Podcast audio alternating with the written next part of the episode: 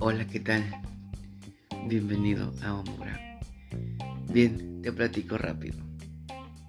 Esta semana vamos a hablar sobre aquellas historias que se han vuelto de terror. Historias personales, eh, de citas, de relaciones, que de alguna manera se convirtieron en algo no agradable. Y para nosotros se convirtió en una historia de terror.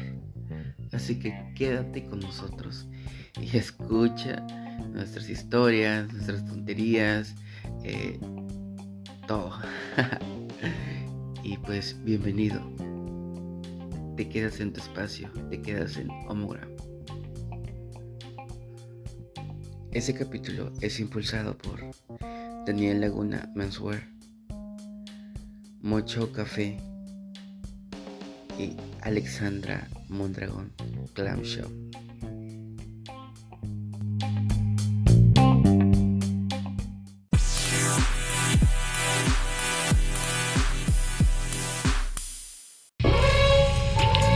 Los temas y opiniones aquí expresados no tienen como fin ofender, discriminar o insultar a alguien.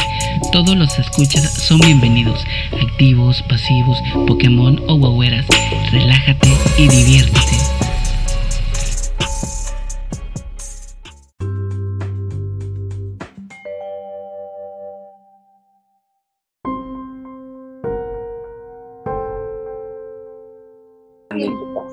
Yo tengo una buenísima, pero no es mía. Pues está Pero muy bien. que terror está de risa. Es en serio, mira, te cuento así rapidísimo. En un grupo donde yo estuve, bueno, todavía estoy, creo, eh, de chicas, había una chica que todas las chicas querían con ella. Y la verdad es que sí se veía guapa, o sea, era, mm, era tom, pues, eh, sí era tomboy, sí era tomboy, pero se veía súper estiliza- estilizada y todo. Pero yo veía las fotos y yo decía, "Mm, no, eso es como que trae mucho filtro. Pues total que a la mera hora resulta que este resulta que la chava no era para nada como estaba en, la en, las- en sus fotos que ponía, o sea, se estilizaba demasiado Ay. la cara y era súper gordita, este, o sea, la verdad digo no es mal plan, pero no era nada agraciada. Entonces, pues se fueron todas para atrás, ¿no? Cuando la vieron en persona este, no, no eres lo que tú dices ser. Ajá. Pues está bien de terror en en realidad, porque, o sea, te esperas, te imaginas, hasta te ilusionas, porque la verdad es que sí te ilusionas de con alguien y piensas en la primera cita va a pasar esto, y le voy a decir esto. Y cuando, cuando caes en la realidad de que la persona no es como, como en las fotos, Sí. como es terror, Bueno, híjoles. Es que yo también tengo una historia así, pero no sé si contarla, porque es que como es hermana de, de una chava que yo conozco, híjoles, no. Me Para que da no pena eso. decir om- nombres. Pero mira, para empezar esto, vamos a, a dar la bienvenida y ya que nuestros amigos se vayan incorporando en cuanto puedan, este, pues bienvenidos a Homogram Podcast, eh, este espacio donde eh, la comunidad LGBT eh, es lo principal, la armonía, la felicidad, la unión y pues chispas de colores, brillantina y todo. Y pues bien, esta semana vamos a platicar sobre esas historias de terror, esas citas más bien de terror, que de alguna manera, pues ponte que no son tan terroríficas así de monstruos y esas cosas, pero se vuelven terroríficas y de horror cuando la situación se pone, pues, cabrona, ¿no? Eh, cuando no es lo que esperas, cuando también hay casos, situaciones de que pudiera ser que alguien corrió peligro o a- al menos a mí me ha pasado cosas así súper tenebrosas y este y dicen que da más miedo el vivo que el muerto. Entonces, yo siento que sí, eh, sí mis historias sí son un poquito bastante de, terror. Y pues ya, ya, en lo que nuestros amigos este, se incorporan, vamos a, vamos a empezar con esto. Yo soy Carlos Amin, arroba iCarlix en todas mis redes sociales y iCarlix Pop en Twitter. Y también está con nosotros Diana. Diana, preséntate. Claro que sí. Buenas noches. Bueno, a la hora que vayan a, escuchar esto, ¿no? Pues yo soy Diana Honoro. Eh, yo, bueno, mis redes sociales son Diana Honoro, Facebook, TikTok, YouTube, Instagram. Muy bien. Y te encuentras, así es como Diana Honor, ¿verdad? Como Diana Honoro con K al final. Muy bien. Y pues ya se unió a, este, a nuestra mesa terrífica Damaris Solar, ya está conectada. Damaris, preséntate por favor. Hola, ¿qué tal? Buenas noches. Espero que me escuchen. Claro que sí. Perfectamente. Bueno, ah. eh, los saludo a ustedes primeros, compañeros, y a las personas que nos estén escuchando. Buenos días, buenas tardes o buenas noches, dependiendo de la hora que nos, eh, nos regalen su tiempo.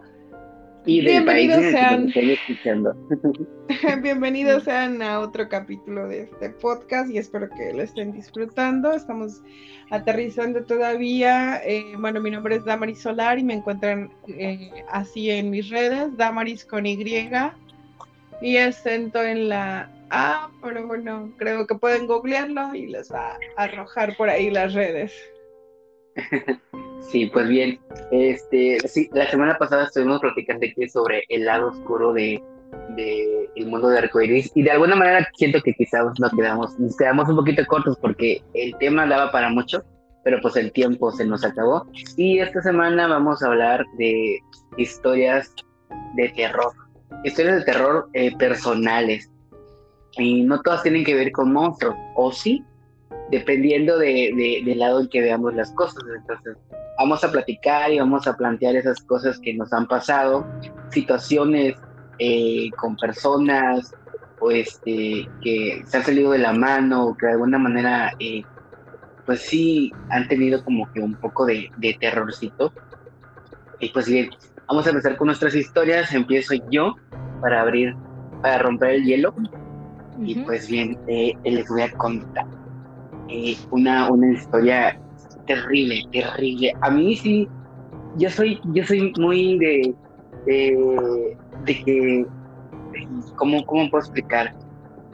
Mm, de que para salir con alguien eh, pasa por mí muchas cosas, muchas ideas y, me planteo muchas cosas y soy muy así de cuidadoso, preguntarle cuidadosamente hasta de dónde nació y ese tipo de cosas para yo darme una idea de la persona, porque soy muy desconfiado. Y en un, pero cuando era yo chiquillo, pues ya sabes, ¿no? Uno va empezando, eh, va iniciando en, esto, en esto de la putería, di, que, y este, déjenme contarles, y ya algunos escuchas ya saben que yo mi, mi, sexualidad lo empecé a los 18 años, decidí, este, ser mayor de edad antes de empezar con mi sexualidad. Y bueno, a los 18 años todavía no tenía yo experiencia, mucha.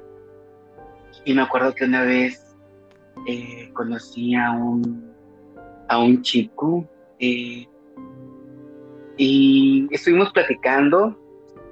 Me acuerdo que me lo, lo conocí en mi, primer en mi primer trabajo una vez que tenía vacaciones, ahí tenía como 18, 19 años estaba vacaciones y, ya sabes, mi mamá, hay que ponerse a trabajar y que si no, no vas a saber las responsabilidades y bla, bla, bla. Ándale, que, que me metí en, en, una fábrica allá en Tijuana. Este, y cuando salía, pues caminaba a mi casa, me quedaba como unos 15, 20 minutos. Y en una de esas, eh, en un carro, iba un, un señor ya, yo tenía como 19 y él tenía como ya sus 28, 30 años. Y, noté como que, como que bajó el vidrio, iba así despacito. Y pues me llamó la atención, el, el baldo estaba, estaba guapo. pero hasta ahí yo soy muy desconfiado y no pasó de ahí.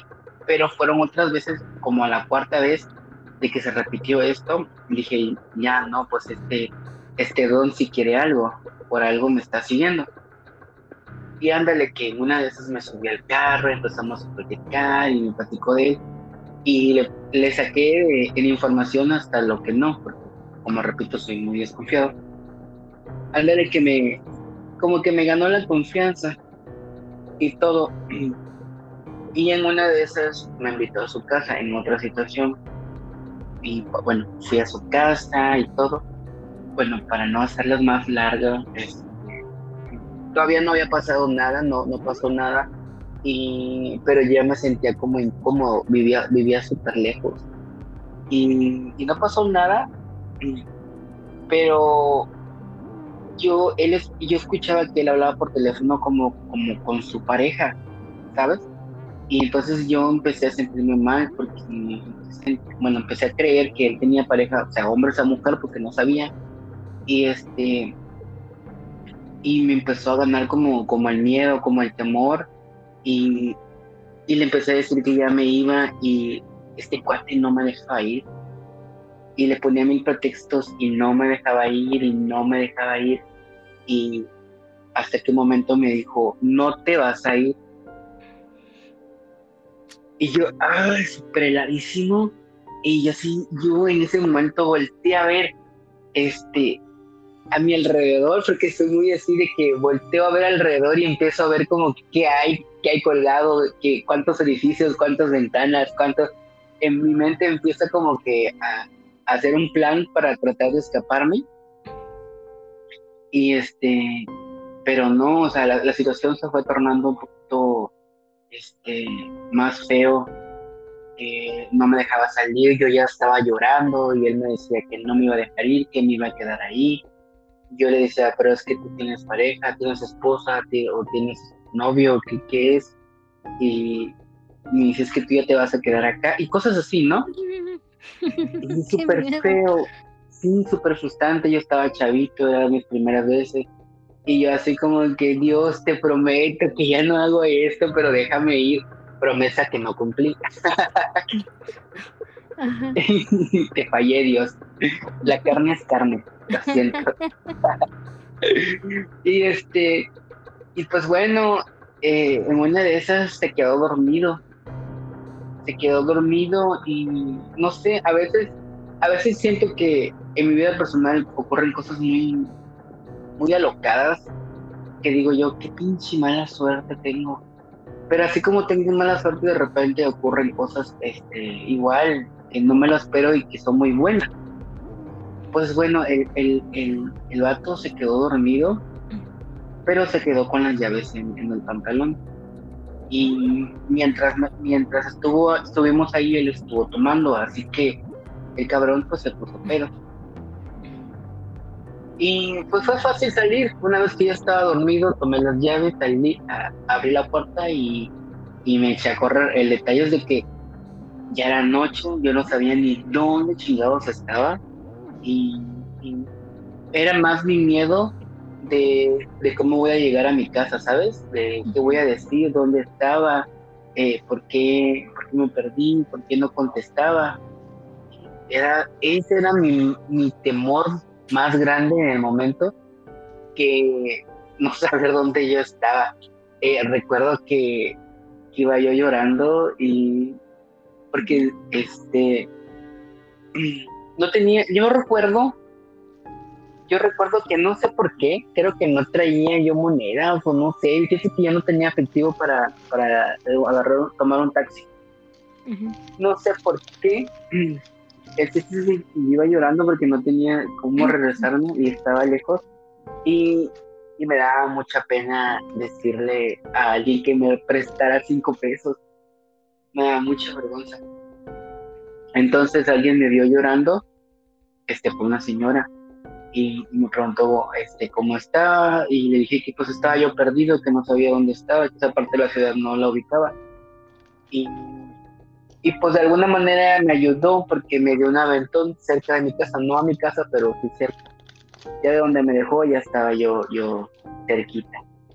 Y, este. Y pues sí, súper feo. e- Esa historia todavía la recuerdo y me da como que. Como que un terror. Imagínate que te encierren, que te priven de tu, de tu libertad.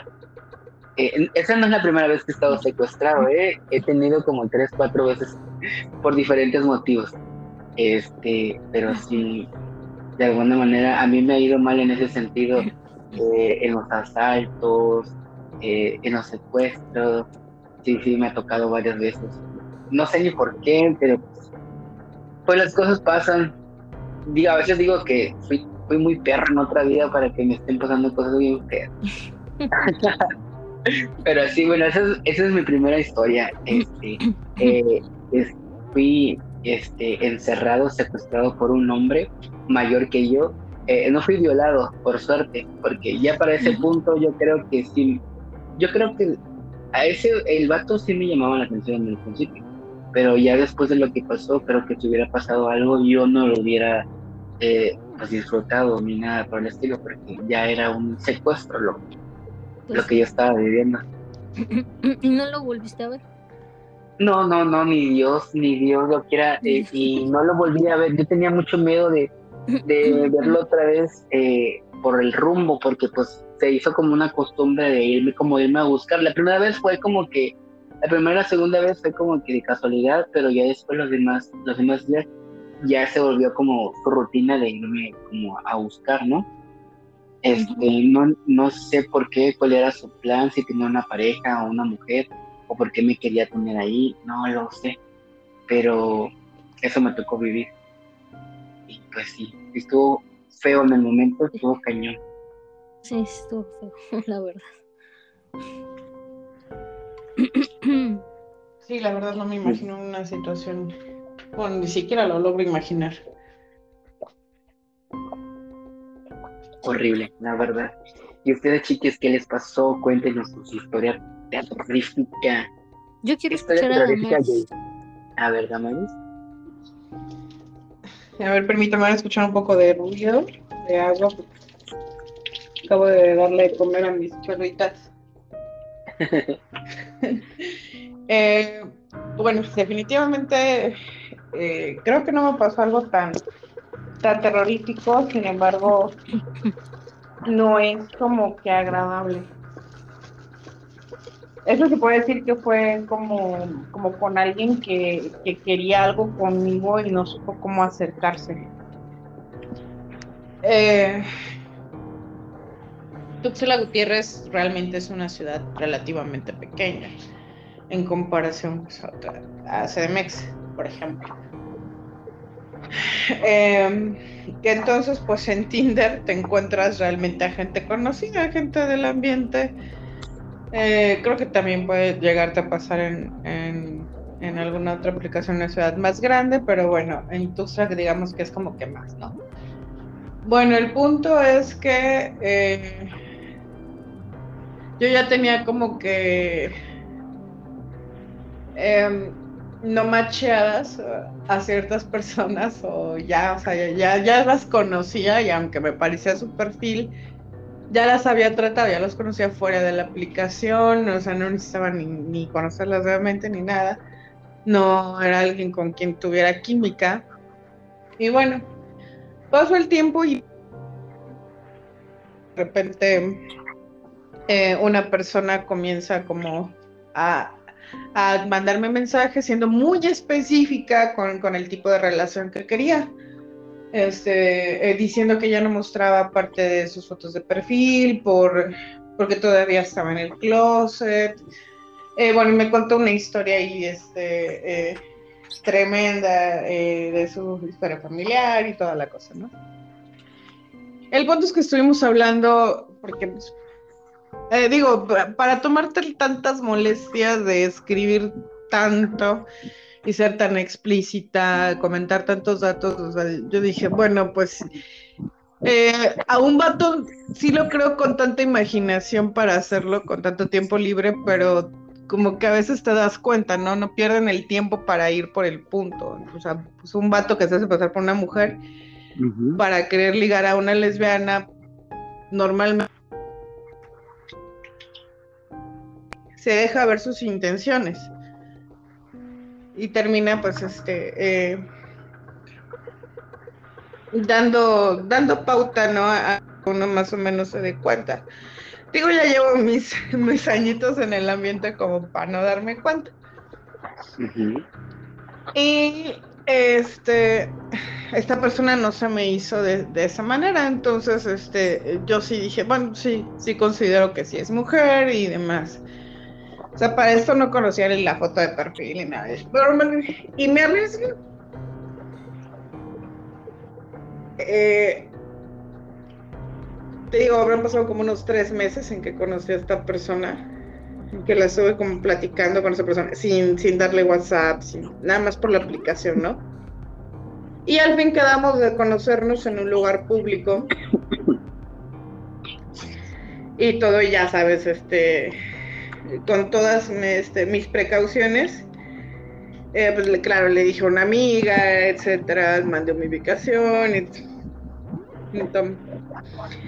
llego al, lugar y va apareciendo una persona que yo ya conocía. Ok. Con un ramo de flores, este, que, incluían pues, este, de mis flores favoritas que son los girasoles. Y yo así de, deja, deja, de verdad puedo llegar a ser bastante incrédula con las citaciones y de verdad pensé que me estaba encontrando a la persona. Dije, ah, bueno, pues me estoy encontrando, pues era un lugar público, ¿no? Dice, no, es que yo soy tu cita, yo. ¿Ah? ¿Qué? ¿Eh? ¿Ah? Y mira, mm, eh, realmente en, un lugar público yo no, yo no hago una escena. O sea, me, molesta muchísimo ese tipo, en mis circunstancias, a mí me molesta muchísimo. De por sí soy una mujer que llama la atención por la estatura, por la complexión, este, eh, por el cabello, cosas por el estilo. Me veo como eh, media eh, negra, así africana, una, una onda media rara este, y mido casi unos 70, entonces llevo tacones y no mames, o sea, para Chiapas sí estoy, impresionante, créeme, en mi estado sí soy alta. Este, bueno, el punto es que una pelea, no necesitaba yo una pelea de lesbianas en pleno parque público con policías y demás sí, sí, sí, sí me encabroné, güey. O sea, yo creí que estaba conociendo a alguien nuevo y esta morra viene, o sea, fue tanto mi shock que la morra comenzó a hablar y hablar y a explicarme, es que mira, no sabía cómo acercar, y en su idea, en su imaginario, de verdad creyó que era como en las películas románticas, que, que la morra se iba a enamorar del, del, del, de del avatar del nick, de lo que fuera, ¿no? Eh, y que ya cuando lo conociera me iban a brillar los ojos y de verdad me lo estaba explicando de esta forma. Cabe señalar que para eso tengo, actualmente voy a cumplir 36 años en enero. Esta historia te la estoy contando y fue hace 5 años. Te estoy hablando de dos morras de dos doños, de dos señoras, güey, de dos señoras de 30, no mames.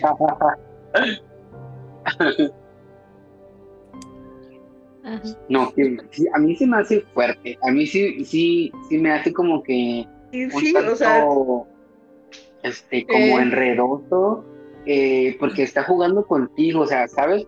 Es como cuando alguien te espía, te está espiando. Claro, pero de verdad, o sea, una, una cosa que de verdad me impresionó es que yo de verdad esperaba algo muy positivo de la situación. ¿Y qué sucedió? Eh, pues nada, me emputé y, de verdad, solamente porque, porque de verdad eh, yo también tuve 15 años y dije, ay, claro, algo puede así pasarte alguna vez, pero a los 30 dices, no mames. y fue que fue muy amable. ¿Por qué? Porque también conozco el contexto de haber crecido dentro de una religión y haberte perdido ciertas cosas eh, y que fue eh, un caso, eh, ella es hija de un pastor, de ahí que esté metida en el closet, eso sí era, o sea, la historia sí era verdad. Ya. Entonces, en, en esa construcción, se necesitó, claro, al tiempo mucha terapia. Digo, ahorita la morra ya está, escribe un libro eh, de cómo encontró la paz y de cómo se alejó de la religión y demás. Pero en aquel tiempo sí estaba, sí estaba de, ay amiga, ya busca ayuda. Y digo, de verdad le, tengo mucho aprecio porque también he, he creci- también crecí en un contexto similar, muy religioso, en donde ciertas represiones o ciertas, te pierdes cierto crecimiento a la par de, otras personas, pues no tienes las mismas experiencias. Entonces, ese entrenamiento social que debes de tener en la adolescencia o en la infancia no lo tienes. Entonces eres torpe de alguna manera para, para de verdad entender las palabras o las formas en las que las personas se, eh, se relacionan entre sí. Y pues bueno, Ay, no, sí. Qué frustrante, qué, qué, qué experiencia. Pues estuvo divertido realmente. No, Bueno, yo sé que no te pareció divertido en el momento, ¿verdad? Pero no, claro que no. No, claro que no. Ya fue que le dije, oye, mira, ¿sabes qué? Esto de... Lo que recuerdo más o menos que le dije es que era totalmente eh, ilógico que pensara que eso podría ser algo real, porque yo ya la conocía tal cual, con la, con la persona que es, y, este, y que no me gustaba, que eso no iba a cambiar porque se pas- hiciera pasar por alguien más. pues sí. Ajá, sí, pues sí. Además es como que a mí, a mí ese tipo de cosas sí me da como que, como cosita porque me- yo me hubiera sentido como espiado, ¿sabes? Él- esa persona ya me conoce y le estoy dando como que lujos o detalles eh, de mí para conocerla y resulta que esa persona no, esa persona ya me ubica, ya sabe quién soy, entonces como que me está tomando el pelo y, o sea, se entiende la situación, ¿no? Pero a la vez sí es como que un poco raro. Y uno lo puede tomar a mal, como pues tenías toda la razón de, de, pues sacarte de onda, pues, porque pues estaba jugando prácticamente. En su cabeza no era un juego, pero pues para uno sí lo es. Sí lo es. Ay, no, Sí. qué fuerte. Sí. Sí, pues bueno, cosas que pasan. Diana, os toca compartir. Pues, como le estaba diciendo a Carlos y como les dije a ustedes, la verdad yo soy la cosa más aburrida del mundo lésbico. Porque la verdad ni he tenido muchas citas. Ni tampoco, o sea, de hecho, de hecho, este, solamente he tenido tres, tres novias. Actualmente ahorita tengo novia. Eh, entonces, la verdad es que no he tenido muchas citas. He tenido intentos de citas y esas sí, que fueron Si así de pregu- qué miedo, mejor no voy. Y si le preguntamos a tu lengua qué tan, qué tan, este, ¿cómo, cómo dijiste que era? Muy, les preguntamos a tu lengua qué tan aburrida eres. Ah, sí, sí, soy la cosa más aburrida del mundo la verdad. Ah, Pero, bueno, entonces, pero sí tengo, ajá. pero sí tengo una historia muy buena, muy similar a la tuya, Damaris. pero esta es ajena y no voy a, no voy a, no voy a mencionar nombres ni nada porque eh, la, autor. la- la van a escuchar y es como de Eh, pues bueno, esto pasó, ¿cuándo pasó? Creo que ya tiene como tres años más o menos. Em, fue, ah, pues fue en estas épocas, de hecho. fue en estas épocas. Resulta que yo estoy en un grupo de chicas este, lesbianas en Facebook. Y bueno, había una chica que a varias les llamaban la atención porque la verdad sí estaba guapetona. Este, digo, a mí no me gustan las chicas tomboy, eh, pero la verdad yo decía. Eh, "Ah, una sí, pregunta, una pregunta. cara". Diana, una ¿Qué? preguntita. Yo que soy nuevo, ¿qué, qué es Tomboy? Ah, pues bueno, eh, Tomboy es una chica que se viste, tiene más características como que masculina, independientemente de sus preferencias sexuales, este, puede ser una chica heterosexual también que le guste vestirse más masculina, ¿no? Eh, ¿O tú qué opinas, Damaris? Que eso es dentro del mundo lésbico. O sea, es, es como la referencia dentro del mundo lésbico, porque el estilo tomboy ya traspasó las fronteras de nuestra bandera y ya es un estilo de moda que puede ser utilizado por heteros. Más bien que copiaron las heteros. Lo siento, heteros. Siempre nos copian todo. Oye, sí. que nos critican tanto que hablan de uno y a la mera hora no se encuentran ellos mismos y terminan copiando los estilos de nosotros. En fin, inventadas. Ah. Ellas sí son verdaderamente inventadas. Eh, pero bueno. Pero sí, este, pero el vocablo nació, eso me lo sé por, por Rauco, es muy buena con estos datos. El vocablo nace por una historia de Tom, de Tom Sawyer, el personaje de Tom Sawyer. Eh, y ahí es donde apodan a los, a los chicos en general, niños, eh, independientemente del género, niños y niñas, a los que eh, eran fuera de la regla, es decir, los que eran muy traviesos y les decían tomboy. Después la expresión fue recogida como un insulto hacia las mujeres que tenían comportamiento masculino. Masculino. Ah, ok. Actualmente, pues dentro del mundo lésbico, tal cual dijo Diana, son las chavas que se visten un poquito más masculinas, pero que tienen como que esa característica de que les colgas un vestido y les queda, ¿no? Ya pues como Diana. No sé has visto Diana. Diana está.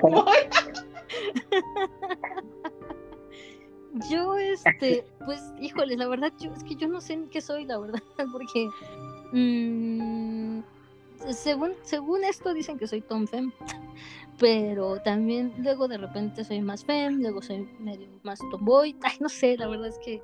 ¿Y Tom Fem qué es? ¿Que se viste más femenino? ¿Cómo? Tom Fem que viene siendo... Tom es como que entre, entre que eres femenina y eres masculina.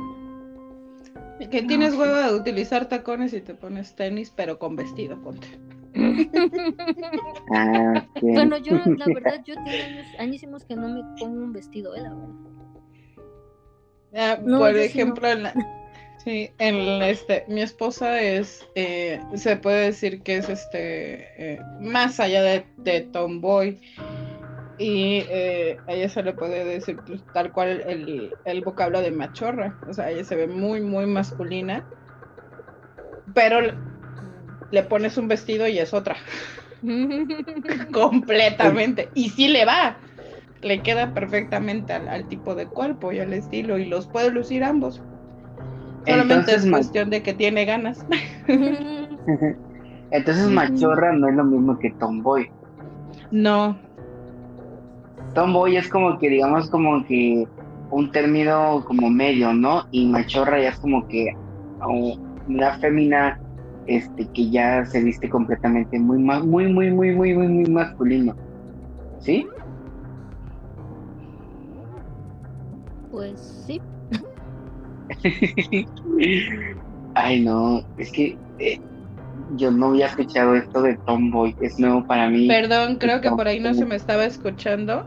¿Ya se me sí, te fuiste un ratito.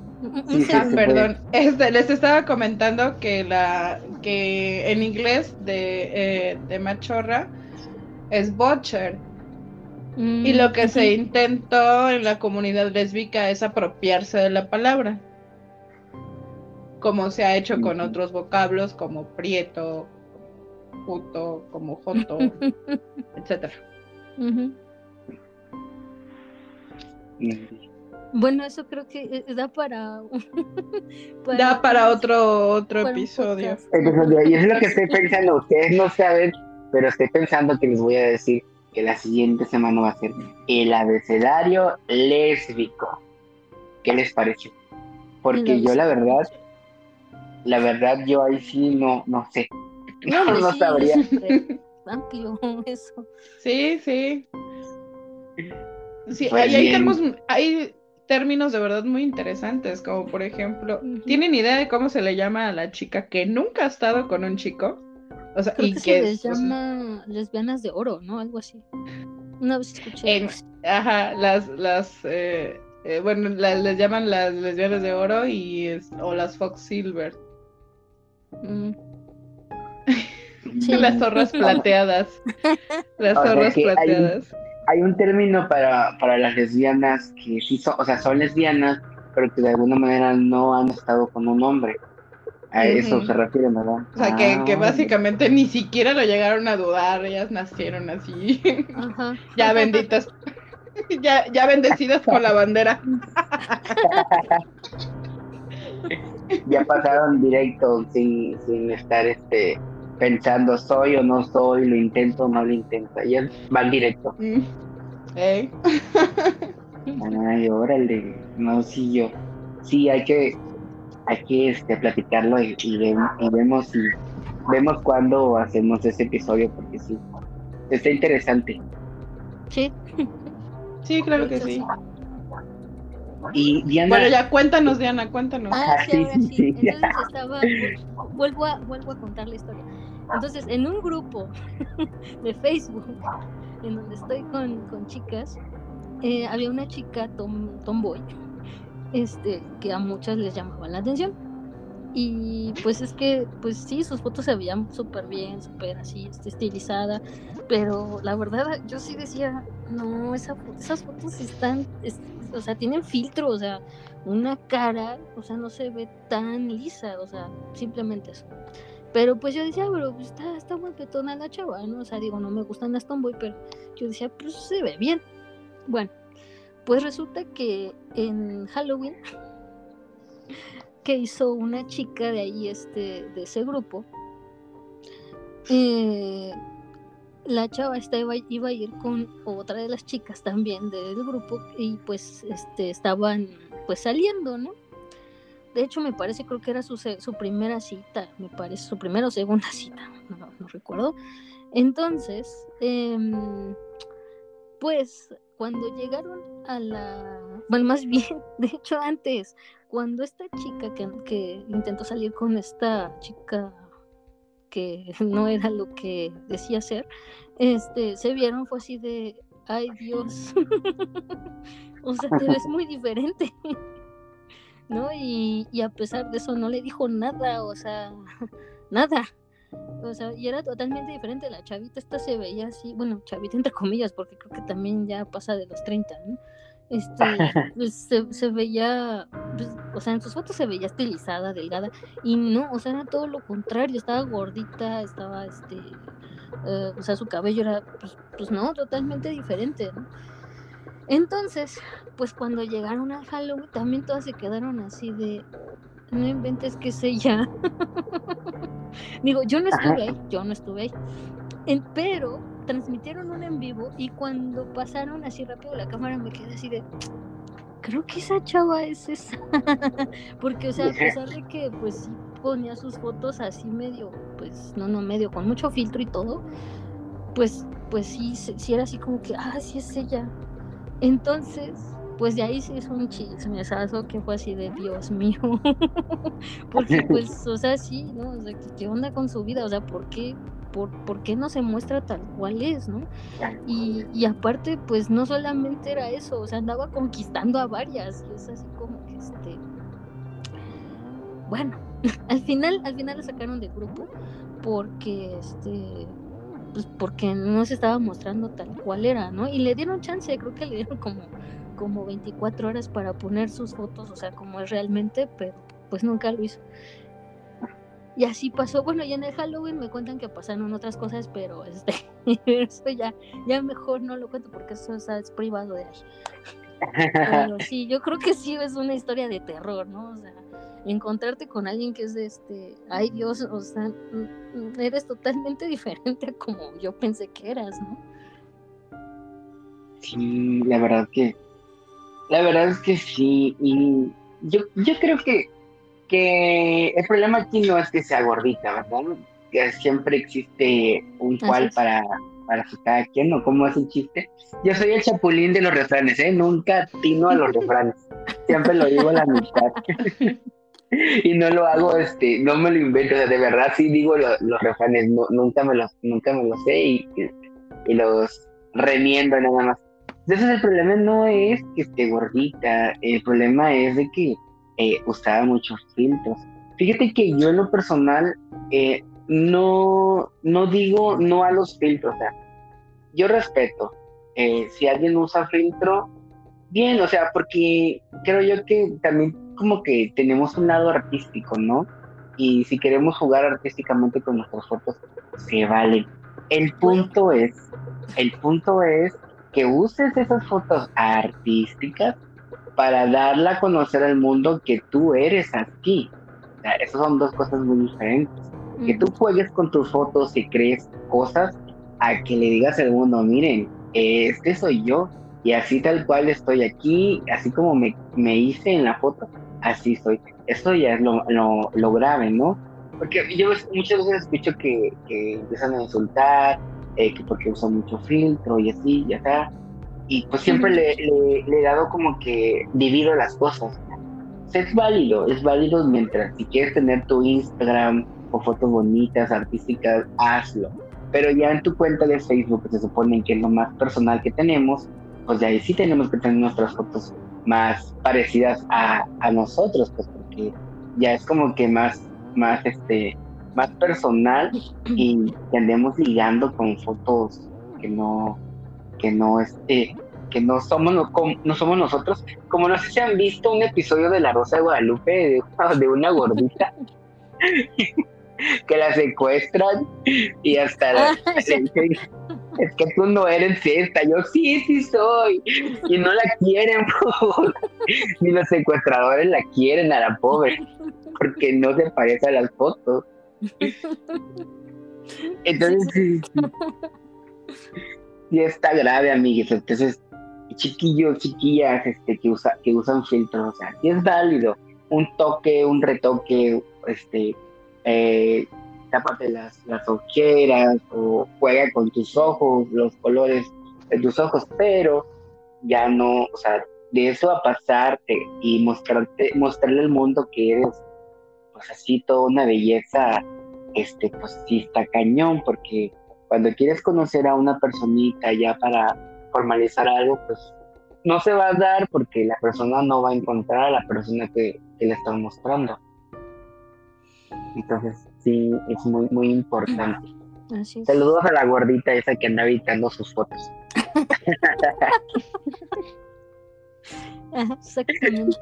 Y bueno, pues la verdad, no, o sea, es que no es por ser superficial, la verdad, porque en verdad, mm, ya a, mí, a mí me llama la atención una mujer por, por su yo interno, por, por por cómo es, por su, por, su mentalidad, por, por, su cultura. O sea, realmente a mí me enamora una mujer por eso, no por su físico.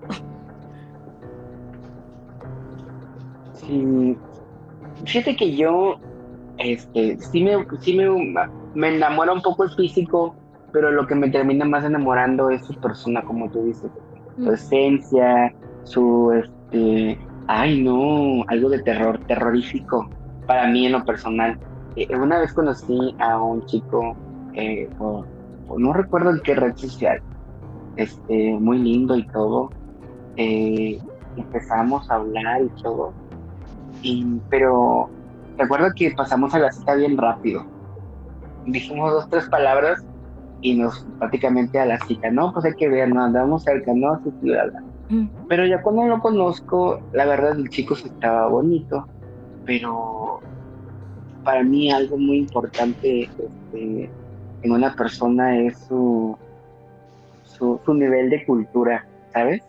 Este, tampoco quiero yo un este un maestro egresado de no sé el Politécnico. este, no te los recomiendo, no te los recomiendo. Ya sé.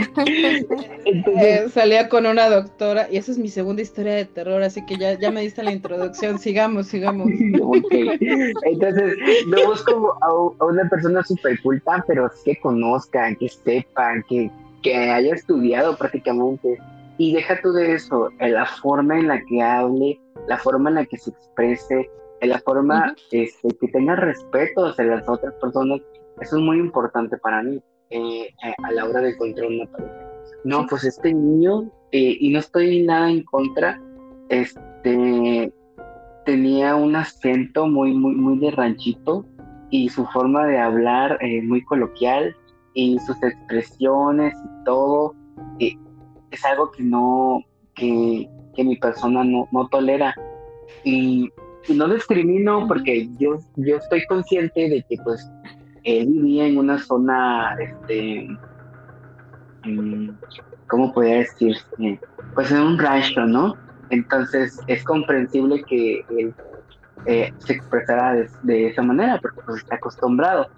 Pero para mí sí fue como de terror porque súper, súper bonito, súper guapo, ojos color miel, delgadito, bueno, una hermosura andando, pero a la hora de que se expresaba tenía unas expresiones bien, bien de rancho y era muy respetuoso, principalmente eso, eso no me gustó de él, o sea, eh, de esos chicos que son del rancho y que se sienten que son este de, de la alta alcurnia, ¿no?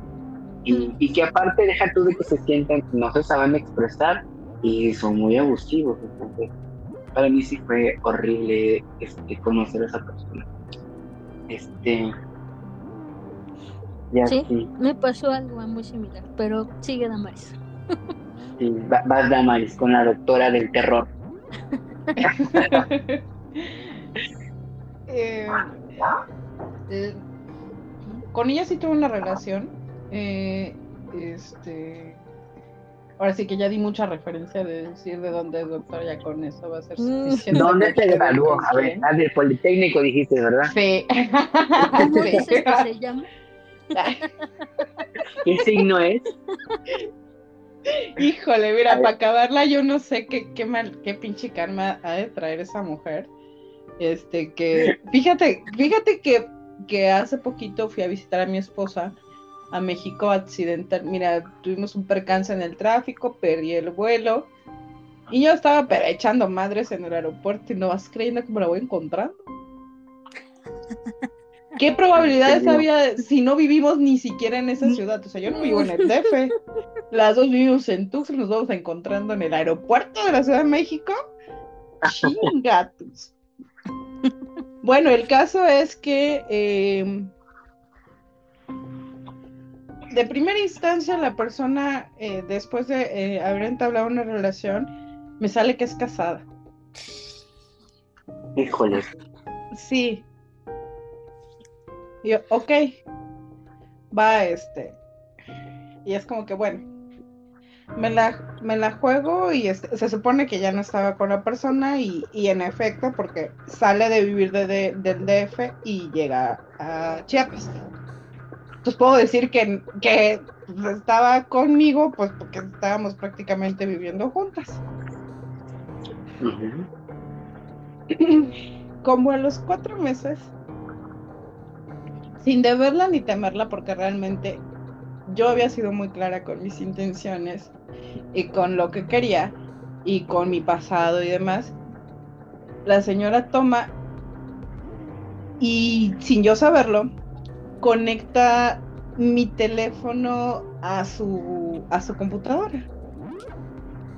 Me tuvo más de dos meses espiada, güey. No. Aviéntale. Sí. No, no estoy inventando nada. O sea, me enteré porque de repente. Yo sé que es un decirlo de no inventes, pero ojalá lo estuviera inventando. ¿Cómo me di cuenta? Como que se le olvidó quitarle el sonido a su lab y hace el ruido de que se conecta al WhatsApp el teléfono. No, y de que te llegó un mensaje. Ajá. Sí, y mi computadora estaba apagada. Ajá.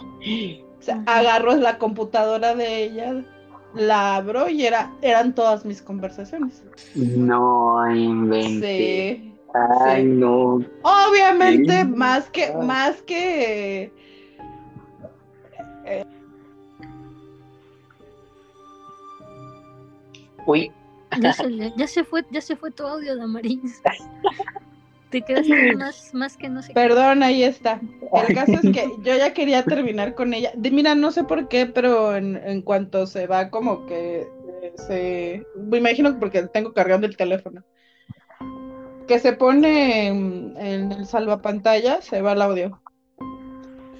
Ya. Ah, ok. Pero bueno. Y este. Fue una relación muy compleja. No me pregunten por qué demonios me quedé más tiempo. Estaba yo muy pendeja. Por supuesto, cómo no decirlo de esa forma, para resumirlo. Este, supongo que es porque es Scorpio.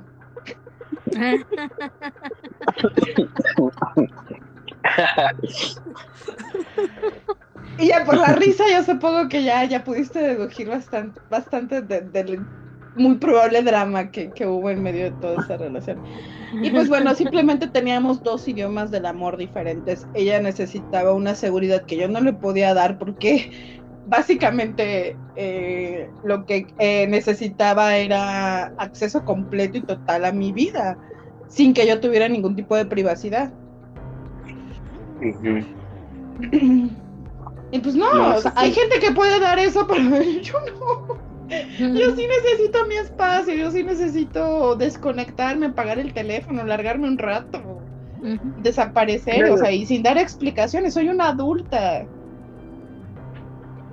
Yo, yo, yo al menos en mi forma de pensar de una pareja es porque siempre salen las parejas con que no, tu teléfono es tu teléfono y mi teléfono es mi teléfono y cada quien necesita privacidad. Antes, cuando estaba más chavo, este, esa frase me, uf, me super atacaba, me super, me super molestaba y yo ya, yo me convertía en Hulk prácticamente al escuchar esa frase. Hoy en día entiendo que cada, cada persona necesita su espacio, su privacidad. Nada más yo les digo, este, ok, tu teléfono es tuyo y el mío es mío. El mío lo puedes tomar cuando tú gustes, quieres ver la hora, quieres mandar un mensaje por una llamada. Mi teléfono está para ti. Es más, podemos poner una huella tuya para que los puedas bloquear. Yo voy a respetar tu teléfono. Nada más, eso sí, el día que yo necesite hacer una llamada o ver la hora en tu teléfono y en cuanto note que a ti te incomode, ese momento va a valer verga. Porque entonces ahí no hay, no hay un respeto. O sea, cuando yo entiendo que, es tu teléfono y que debe tener privacidad, ok. Pero ya en el momento que yo quiera ver la, la hora y que mi pareja lo, se niega a eso, desde ese momento para mí la confianza terminó. Y entonces, pues para mí es muy importante la confianza en una relación. Entonces, si no hay confianza, pues ya valió que es. Entonces, eh, ya al, llegar al grado de que te espíen por la computadora y tengan toda tu información y todo eso, eso ya está súper cañón. Está, está de terror, está de miedo, o sea, es como que andar al desnudo en tu casa, ¿no? Por todos lados prácticamente. Hay alguien que te está, que te está viendo y aunque sea tu pareja, eso no, no debe de ser. Ay, Sí, en ese sentido, fíjate que realmente lo, no me dolió eh, que supiera todo de mí porque yo no andaba haciendo realmente ni vergas. pues sí. Me dolió que rompiera la privacidad de otras personas. Exacto. Y la Es, confianza.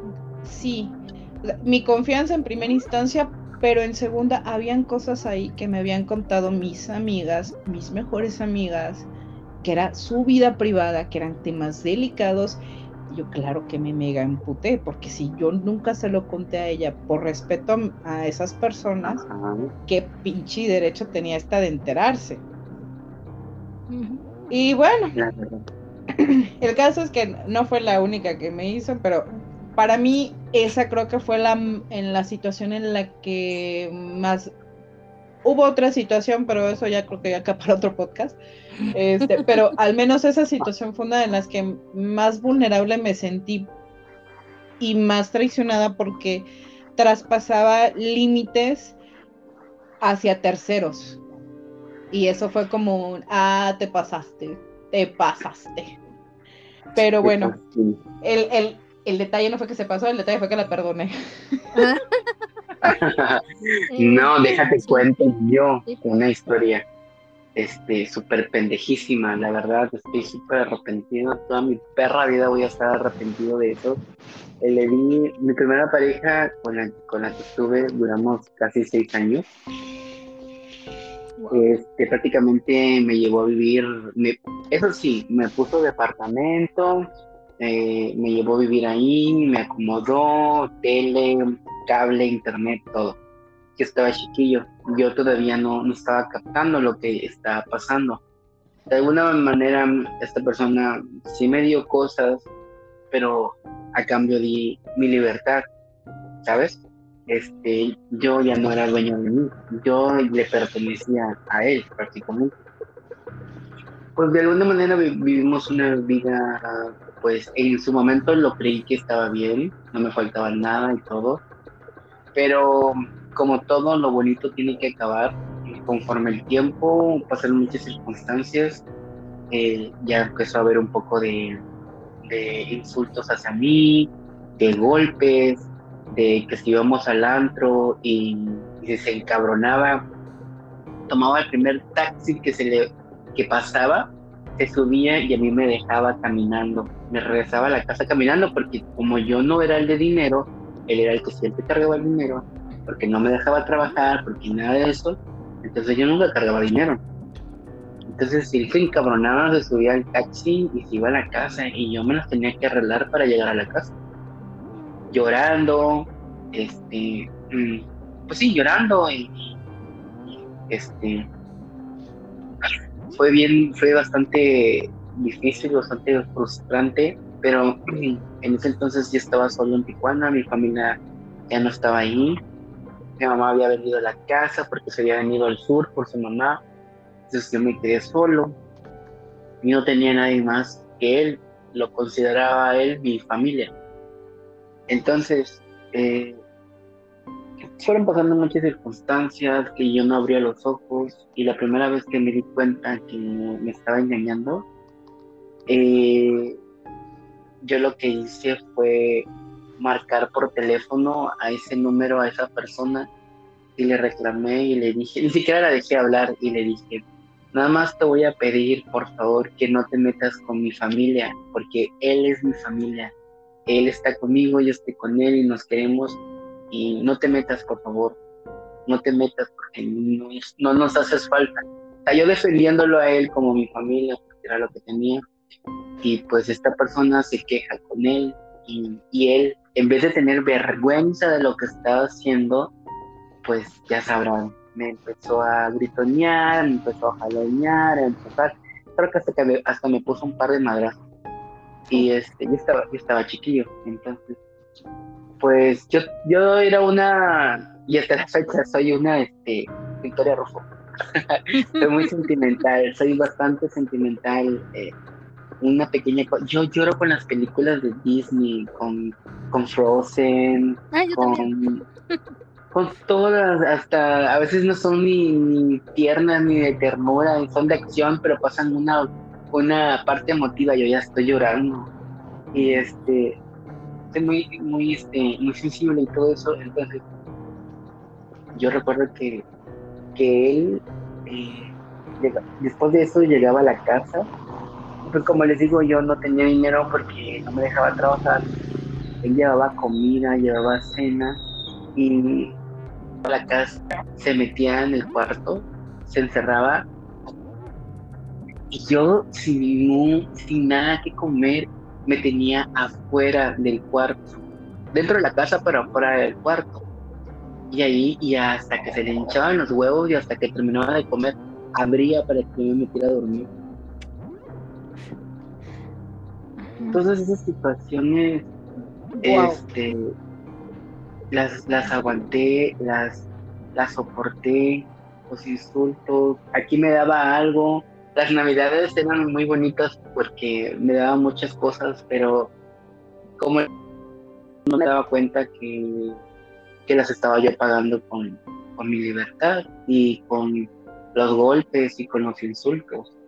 Entonces después me di cuenta que todo eso que yo creí que era bonito, en realidad no era para nada bonito. Eh, la última vez, eh, ya para terminar nuestra relación, fue que él se fue a, cuidar a un disque familiar y regresó, pero cuando regresaba, regresaba hasta las 2 de la mañana en la casa.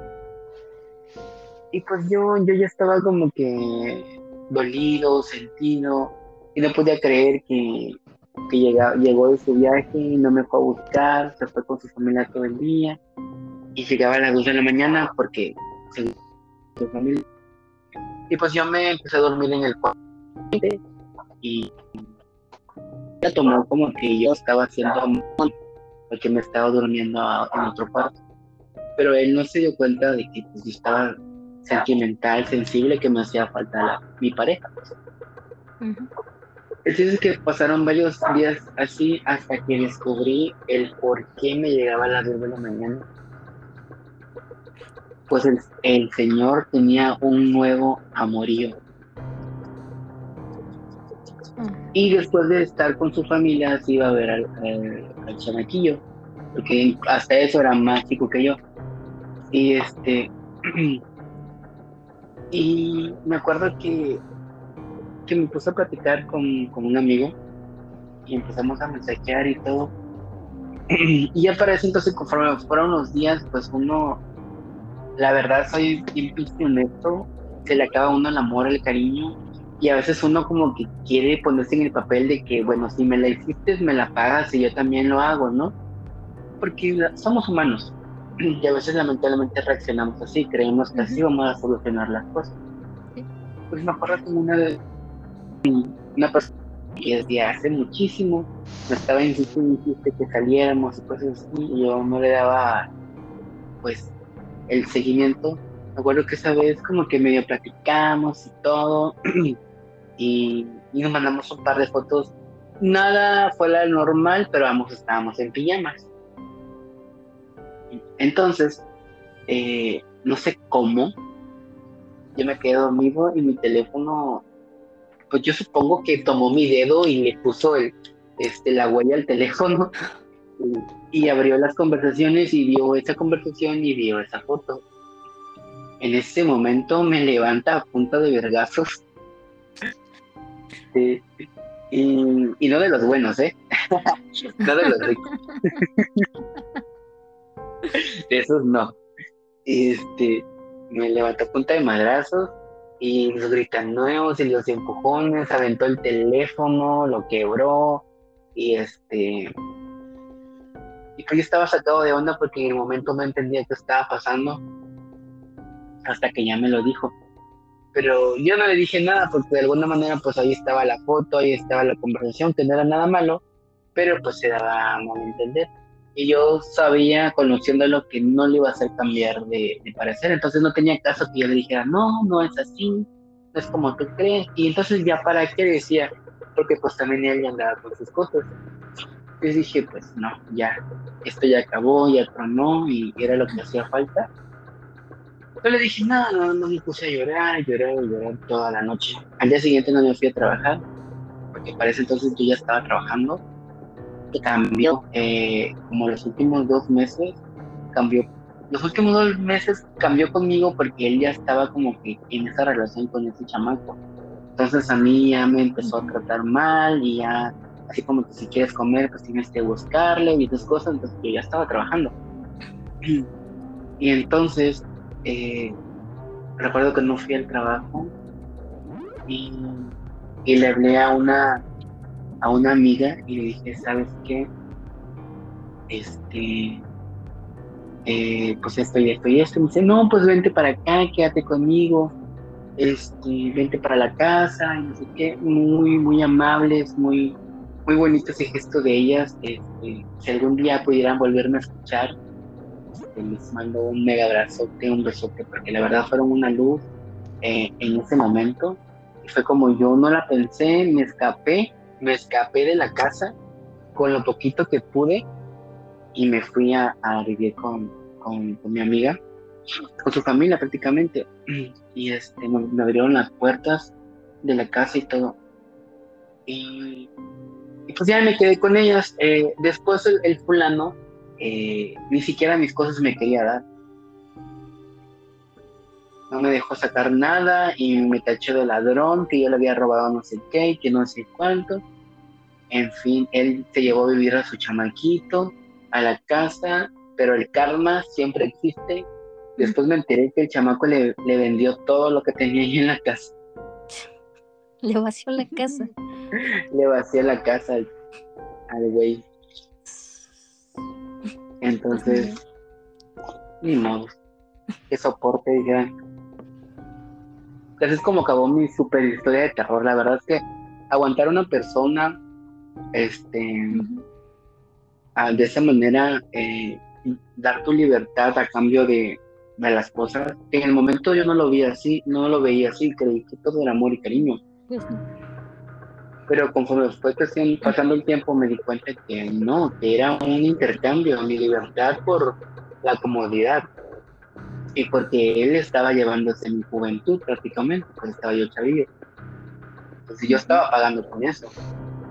Y, y pues nada chicos, si nos están escuchando, escuchan, escuchen a la tía y Carlix. No, no, no sigan mis pasos, este, no caigan los, los chacales nunca prometen, bueno, sí prometen, pero no cumplen. Entonces, pues esa mi- es mi mega historia de terror. Ah, Horrible. es bueno, pues es que yo creo que todos hemos pasado por situaciones así y bueno, eh, son cosas que pues te hacen eh, crecer y te hacen darte cuenta qué es lo que no quieres en una relación, porque así justamente también me pasó así como lo que ustedes cuentan y esa fue mi primer novia. A mis 27 años yo tuve novia por primera vez y fue en la universidad. Bueno, pues todo lindo y bonito con esta chavita que además este, era más joven que yo. Ella creo que tenía 21 cuando yo tenía 27. Y pues eh, sí, todo bonito al principio, me llenaba de regalos y sí, mira, porque también era narcisista. Eh, esas personas pues te, te atiborran de bonitos detalles y ay sí, eres el amor de mi vida y, y pues uno cae de menso, ¿no? Porque pues sin experiencia pues peor. Y pues de repente se empezó a tornar la relación muy fea, me empezó a maltratar. Este, también me hackeó mi Facebook para ver conversaciones de Messenger porque lo que quería era ver si yo le estaba engañando con alguien. Este, en específico con una de mis mejores amigas que este que ella me decía, es que tú le gustas, y yo, no le gusto, ella es súper mega heterosexual, o sea, nada que ver. Y este, y, y me empecé a dar cuenta porque empezaba a decir cosas que yo así de. Eso yo recuerdo haberlo dicho en una conversación privada. Y hasta que me, di- me, me, me llegó así con, con unas conversaciones impresas y yo así de. ¿Qué onda? ¿Y eso qué? Y yo así de aquí no dice nada. O sea, aquí estoy La hablando más- con mi la más- amiga. La más estoy te dijo. comentando los problemas que tenemos tú y yo porque, o sea, no sé qué hacer, la verdad. Y pues así como dice Damaris, ¿no? Así también se la perdoné. Casi pierdo mi Facebook, pero se la perdoné. Porque tuve que hacer un desastre para poder, este... Porque siempre me pedía la contraseña y ay, un desastre. Entonces tuve que cambiar muchas cosas. Y pues así, duré en esa relación un año, cuatro meses. Y todavía me maltrató más cuando ya tenía a otra. Entonces, y yo no me daba cuenta, ¿no? Como que yo decía, algo, algo, algo está pasando aquí, pero no sé qué es, ¿no? Y pues, claro, ya tenía otra. Y, y, y bueno, lo más curioso es que esa otra era muy parecida a mí, muy parecida. Así el corte de cabello, también le gustaba el color verde, hasta le decían el mismo apodo que a mí, entonces fue así de, ah, caray, como que te fuiste a buscar un clon. Y bueno, pues ya terminó esa relación. Este, después de que terminamos fue que me enteré que tenía otra. Y pues yo me super mega enojé y tiré toda la basura. Todo lo que me había dado lo tiré a la basura. Y pues igual, el karma le llegó después porque también le resultó muy fichita esa chava. Y bueno, y la segunda historia es que igual que como tú comentas, Carlos, también eh, pues igual eh, ha- hace, pero eso ya tiene un buen de años. Yo creo que tenía como 18, 19 años. Eh, intenté una relación, con una chica de una vocacional, porque yo era de preparatoria de la UNAM. Y yo esta chava yo la conocí por otra chica que conocí en el ambiente. Bueno, pues eh, estaba guapetón y todo, ojos claritos, este, así medio tez un poquito morena, porque bueno, a mí me gustan morenas. Este, estaba guapetona. Pero ya a la hora de, hablar de cosas este, más profundas, pues como que no, no, no daba. Entonces yo así de este. Ay, creo que ya me aburrí. Este, pues simplemente, de hecho nunca tuvimos una relación, solamente llegamos a salir. Es más, ni siquiera, ni siquiera hubo besos, nada, o sea, simplemente fue este, pues salir y ya. Y pues me aburrí y listo, ya, se acabó. Y bueno, son mis experiencias que puedo compartir. Pues sí, nos ven, somos el club de, de nos, nos ven la cara, ¿no? Somos la Martin, somos el club de, la, de las mujeres engañadas.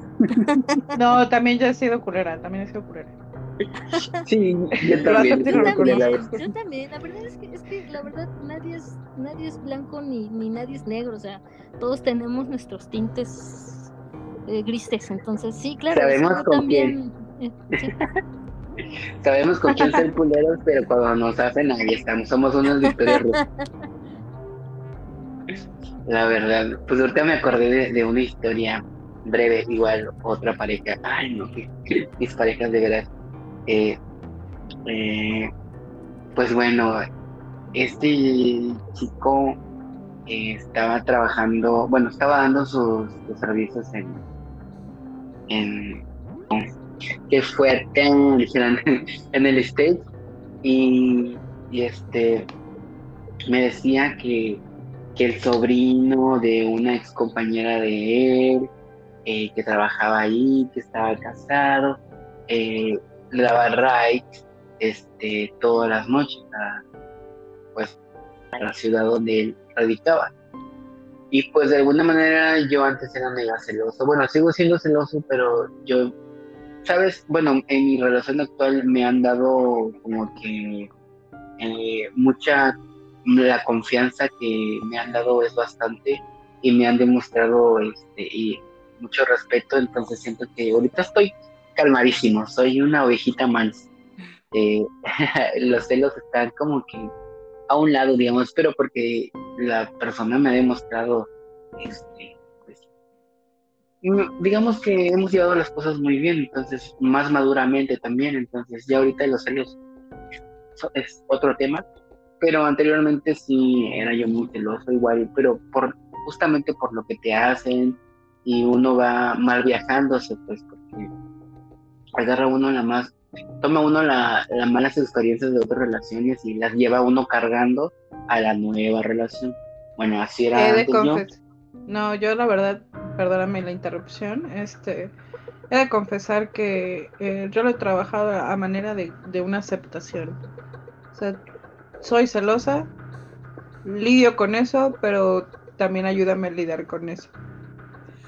Porque sí, sí le pido a la otra persona cosas bien pendejas a veces. Mándame tu O sea, sé que tengo, sé que tengo en ese momento, mira, sé que te lo estoy pidiendo y que es estúpido. Eh, pero por favor, ayúdame a que mi ataque de, de ansiedad se tranquilice, pero lo explico, lo pido. vaya, eh, he aprendido a no ver a los celos como, como una enfermedad, ¿no? O, como algo malo, sino como algo humano. Sí, claro, de, ahí a, ponerle un GPS a alguien o meterme a, su, a su WhatsApp ya es otro nivel. De pues. robarte el WhatsApp ya es otra cosa. Digan no a las del, de la, digan no a las del Politécnico, por favor. Por favor. Aquí somos team antipolitécnicos entonces. Pues bien, como les contaba, eh, pues bueno, cada noche regresaba este, este chico con, con este con, con el sobrino de su compañera de la universidad y eh, y pues de alguna manera yo confié y creí, no me la creía del todo, pero bueno, vamos a confiar.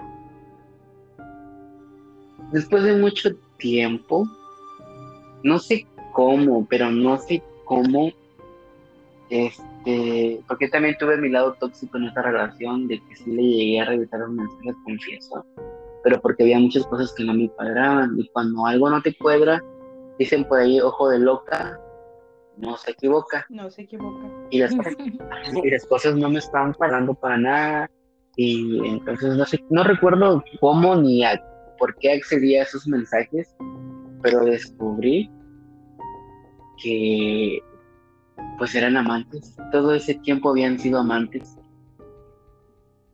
Ah, no, no lo descubrí porque yo lo había descubierto en mensaje. Me lo dijo, ya recordé, me lo dijo. En una tanta de esas de que rezamos y nos dejamos y rezamos porque yo sí estaba bien enamorado y le di como dos, dos oportunidades más, eh, lo perdoné dos o tres veces. Eh, ya la última vez que, que, yo le dije definitivamente no y que pasó un tiempo y que yo ya estaba empezando una nueva relación, bueno, a conocer. Él, él regresó a mi vida y empezó a estar chingando que quería volver y que quería volver y quería volver. Pero dije definitivamente que no. Y fue que entre ahí, entre las cosas, pues nos empezamos a decir como cosas, ¿no? Y fue ahí donde me lo dijo, me lo, me lo aventó en la cara, ya recuerdo. Y me dijo que, había estado de amante todo ese tiempo con el fulano que le daba el aventón. ¿Y luego? ¿Qué hiciste? Pues fíjate que sí me ataqué un poquito, pero ya no me dolió tanto porque ya no, ya no lo quería, pues. Pero me dolió en el aspecto que, que sí, sí esperaba mucho de él, ¿sabes? Eh, yo fui muy, yo siempre fui muy cariñoso, muy, este, muy detallista, muy, muy de entregarme mucho a la persona. Yo soy, yo soy un perrito faldero, por decirlo así. Y este, y trato de dar toda la confianza pues, para que me la den también a mí y, descubrir que, que, estuvo haciendo estas cosas y, y calan, pues ya no tenía una relación con él, y ya no había ese amor y ese cariño, pero de alguna manera sí me, me caló, porque pues yo esperaba mucho de él. Y, y, me soltó varias cosas, no solo eso, uf, un montón de cosas, un montón de cosas. Y me llegué a preocupar por mi salud, de verdad. Pero como yo todo el tiempo me estoy haciendo exámenes de todo y por todo, sabía que estaba yo bien, entonces no, no pasó a mayores, pues, pero sí llevó una vida muy, muy alebrestada. Y, y pues, no sé, me sentí mal conmigo mismo por haber caído con, con una persona así, con una persona muy, este, ¿cómo se le dice? Muy... No encuentro la palabra, pero vaya, vamos a decirle muy puta, ¿qué? este, esa, esa es la palabra, lo quería, lo quería decir a otra, pero no me este, muy promiscuo, la verdad, bastantísimo, entonces. Pero pues bueno, de, por algo sorprende. pero pues ya, Diosito, ya dije, ya, son muchas, muchas caídas ya. Y, todas mis relaciones siempre han sido como de, de dos, de tres años, de, de seis años porque es lo que busco, ¿no? Estar estable con alguien. Pero pues la gente no, no quiere eso, quiere diversión. Y está. Así mi, ter mi, mi última historia de terror de esta noche. Muy buenas. Sí. Pues así estuvo el chisme. muy sabroso el chisme. Sí, estuvo muy sabroso. El chisme. Ahorita me. Bueno, en esta parte de, de cuando nos han nos han sido infieles. Eh, igual lo podemos platicar ahorita o en, o en un siguiente podcast. cuéntanos las experiencias de cómo se han enterado o las más bizarras de que les han dicho de otras personas, Ay, Dios. de cómo se enteraron, Ah, es, creo que sí da para otro podcast. ¿verdad? Creo que sí. Y yo como que ya me adelanté mucho, como que ya di el mega intro yo solito, como que ya no me tenía que decir sí. para la otra. No, pero sí tengo muchas historias eh, eh, eh, con esta última personita este, que les conté. Uf, ay no, sí tengo, tengo un podcast, como tres podcasts creo. este, creo que sí, pues lo vamos a, a platicar in- internamente cuál va a ser el siguiente tema de la semana que viene, porque sí, este que acabas de mencionar está bueno, y también lo del el vocabulario LGBT, este, lésbico también me parece muy, muy interesante. Sí, claro que sí. Cualquiera de los dos temas, o podemos, por si es más corto el tema de lo que pensábamos el abecedario, ya empezamos con el otro. Sí, ya empezamos a, eh, a estructurar el otro y ni hemos empezado el eh, uno. Pero está padre, está padre que vayamos como que aquí mismo vaya saliendo el camino para, para los futuros programas. Entonces, eh, esperamos que, que los escuchas lo estén disfrutando, que se diviertan, que lloren, que griten, que azoten junto con nosotros las historias que, que nos pasan. Y lamentablemente nos tocó vivir eso, a unos más, más cañón que a otros, pero al final de cuentas son experiencias que la vida de alguna manera nos brinda y, y así como nosotros aprendimos, esperamos que los escuches también aprendan un poquito y pues bueno, si también ellos tienen alguna historia que nos quieran contar, pues ya saben, en las redes sociales, arroba Homogram Podcast y arroba iCarlix, ahí nos pueden encontrar y mandar eh, saluditos, mensajitos, eh, historias que quisieran contar también, se vale. Este programa está abierto a, cualquier persona que quiera tener un espacio o que quiera dar alguna información. Somos completamente LGBT y estamos apoyando eh, a la comunidad y a la causa. Así que, pues nada, escuchas, esperemos que los disfruten y cada semana aquí vamos a estar. Y por favor, denos mucho amor, mucho apoyo, compartan, denle like en donde se pueda y pues sigan escuchándonos. Eh, muchas gracias a, a Damaris y, a Diana por estar aquí conmigo. La verdad, la plática estuvo, estuvo chingona, me gustó, me agradó todo lo que dijimos, eh, aprendí cosas nuevas porque yo no soy mucho de, de, conocer como el vocabulario lésbico y estoy aprendiendo y eso me gusta. Bien dicen que todos los días se aprende algo nuevo y pues aquí estamos. Ay, pues no sé ustedes qué quieran decir. Pues nada, que no se pierdan cada semana nuestro podcast. Sí, lleno de, ajá, de chismes, de historias, de alegrías, de risas, pero pues aquí estamos. Muchas gracias a todos, a todos por escucharnos y acompañarnos. Y bueno, por favor, no se pierdan el siguiente capítulo que también se, va a ver- se ve que va a estar bueno. Buenísimo, sí. Y pues esperemos que en el siguiente capítulo ya nuestras, nuestros demás compañeros se puedan unir porque el argüende se pone bueno aquí. Ya no se va a llamar Omoram, se va a llamar el lavadero. Sí, Sí. pues bueno, bebés, muchas gracias por estar aquí conmigo. eh, y nos vemos la siguiente semana. Un besote, un abrazo. Y recuerden a los, a los escuchas eh, sus redes sociales para que las puedan seguir. Damaris. Gracias. Eh, ¿Cómo son mis redes? Ah, ya me acordé.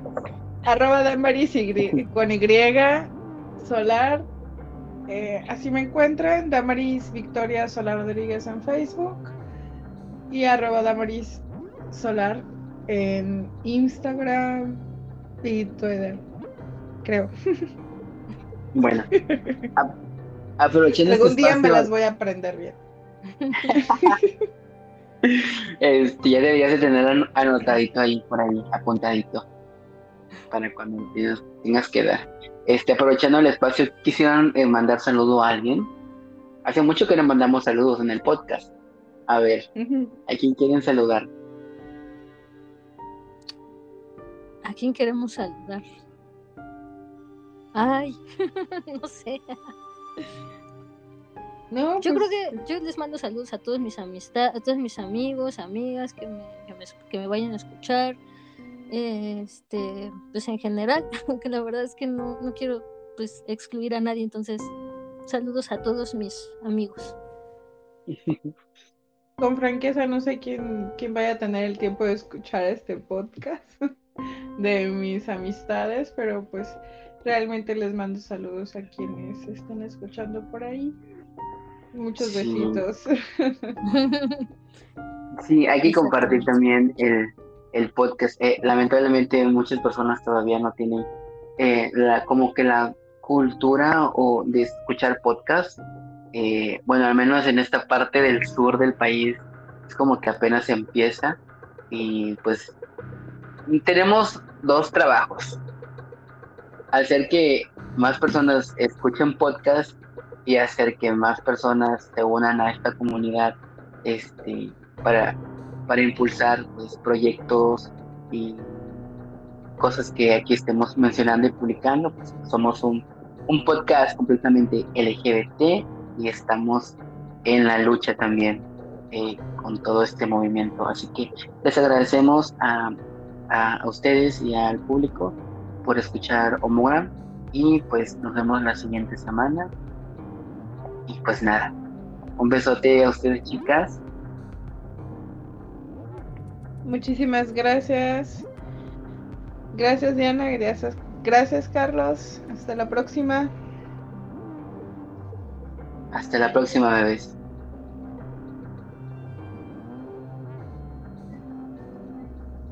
Chao.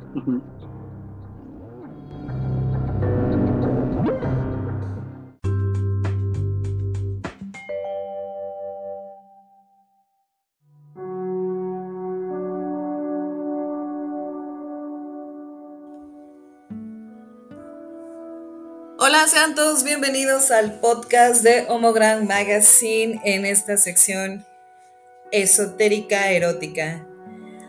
Para sorpresa de muchos, el concepto de prevención del embarazo ya existía en la mayoría de las sociedades primitivas. Sí, las sociedades primitivas. Documentos arqueológicos en distintas partes del mundo atestiguan cómo estas civilizaciones más antiguas tenían la voluntad de prevenir los embarazos no deseados es decir, que esa idea ortodoxa que tenemos hoy en día de que los hijos, los que Dios nos dé, créame que es relativamente nueva. Existe un papiro que se descubrió a mediados de los años 60. Se llama el papiro de Evers, datado de 1550 a.C. Resulta que este papiro describe lo que presumiblemente es el primer tampón vaginal medicado Sí, un tampón vaginal, realizado a base de raíces de acacia, método usado por diversas clases sociales, ¿para qué? Obviamente para prevenir el embarazo. Ya en la Grecia clásica, el control de la natalidad fue un tema de debate y discusión entre el mundo filosófico. Adivinen quiénes estaban filosofando acerca del cuerpo de las mujeres. Por supuesto, los hombres griegos. Hay que reseñar que tanto los métodos anticonceptivos como las prácticas abortivas no estaban prohibidas. Los griegos utilizaban para prevenir el embarazo métodos tan conocidos como el coitus interruptus. Pero la filosofía comienza a establecer un debate entre el acto y la conclusión obvia sobre el mismo y el libre albedrío. Es decir, ¿Estábamos interrumpiendo quizás el nacimiento del próximo Alejandro Magno? Ya en la época romana, en la primera mitad del siglo II después de Cristo, Sorano de Feso escribió un trabajo sobre la anticoncepción, que ha permanecido vigente hasta el siglo XIX. No crean que es porque este documento es excelente, sino porque la sexualidad femenina ha sido prácticamente descartada por la medicina. Pero bueno, volvamos a Sorano de Feso. Para evitar la concepción, se hace eco de la teoría de los días fértiles. Hipócritas, no, perdón, Hipócrates fue el primero en hablar de acerca de los días fértiles, cuidando con mantener las relaciones sexuales en periodos más propicios para la fecundación y evitar el sexo durante los días siguientes a la menstruación. Los romanos contribuyeron al desarrollo de los anticonceptivos con la utilización de vejigas de cabra a modo de condones. Las prácticas anticonceptivas se extendieron a Europa a través del Islam, cuya ley religiosa en aquella época irónicamente no condenaba el control de la natalidad ni el aborto siempre y cuando este último se realizase por motivos fundamentados y antes de los cuatro meses de embarazo. Por tanto, las prácticas anticonceptivas populares eran innumerables y habitualmente manejadas por matronas y médicos que describieron un cierto número de métodos relacionales, entre los que se incluían diversos ungüentos, barreras vaginales y por supuesto el infalible coitus interruptus, Cabe destacar, por supuesto, que este último comentario es sarcasmo. El coitus interruptus tiene una de las fallas más, más grandes en relación al control de natalidad.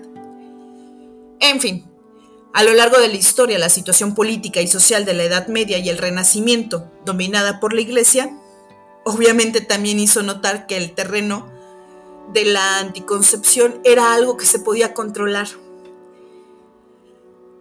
entonces, aunque los métodos, aunque perdón, los médicos medievales conocían acerca de los anticonceptivos utilizados y descritos por los griegos, romanos y árabes, prácticamente no los prescribían. Permitían que todos los casos de eh, embarazos llegaran a su término y solo en casos determinados prácticamente de la realeza eran aquellos en los que se permitían ciertos métodos de abortos. Claro, esto no era no se permitía en cualquier lugar. Existían escuelas clínicas como la de Salermo y la de Montpellier, que eran las únicas autorizadas por la Iglesia para tales fines. Afortunadamente, el desarrollo científico trajo consigo nuevos métodos. En 1564, la descripción realizada por Falopio de una vaina de lino destinada a cubrir el glande del pene como mecanismo de protección frente a la sífilis puede ser considerada el inicio del desarrollo de los dispositivos anticonceptivos modernos, es decir, el abuelito del condón. No obstante, pasaron más de tres siglos, tres siglos, debido a una cultura dominante, pues por lo que nosotros conocemos como las creencias más ortodoxas de la iglesia. Antes de que los preservativos hechos de silicona o de caucho llegaran a comercializarse de alguna forma. Para este momento, la línea de aparición de los artículos anticonceptivos están registrados de la siguiente manera históricamente.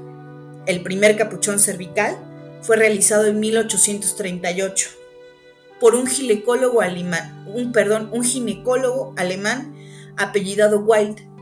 El primer diafragma fue por otro alemán, el doctor Haas, quien lo describió en un artículo científico en 1880 y que fue firmado con el seudónimo de Messinga, a pesar de ponerse en circulación, era únicamente recetado por doctores, por lo que por lo regular las mujeres ni siquiera conocían de la existencia y no deseaban eh, prácticamente tener que llevar a una farmacia una de esas recetas, por lo que no tenía mucho éxito. Los primeros productos espermicidas que vieron la luz fueron en Londres en el año de 1885 y el antecesor del DIU apareció oficialmente en el año de 1909 por el Dr. Richter. Popularizado por Grafenberg, quien utilizó otro material para hacerlo más estilizado y por supuesto estéril. Fue por allá de 1929. Por último, en 1956, Pincus, Rock y García publicaron los resultados de sus trabajos, lo que condujo a la comercialización en 1960 de la píldora anticonceptiva. Y fue hasta ese momento en que la mujer pudo por fin separar la procreación de la sexualidad. Sí, hasta el siglo XX. El invento más importante del siglo XX fue la liberación femenina. El uso de la anticoncepción desde la antigüedad nos demuestra que la sociedad, independientemente de su, punto de vista dogmático, ha comprendido realmente la necesidad de utilizar técnicas para prevenir embarazos no deseados. Hemos querido controlar los natalicios a lo largo de la historia y nada ha cambiado eso. Los abortos siguen y seguirán existiendo. Claro, debido a su evolución, es que ha sido influenciado por costumbres y creencias, pero hoy contamos con anticonceptivos eficaces y algunos inocuos y económicos. En fin, en nuestro próximo capítulo daremos paso a la mitología y el placer. Hablaremos sobre aquellos seres divinos que encarnaron el goce y la sexualidad dentro de las diversas culturas antiguas. Espera a leernos en Las diosas y sus rituales placenteros.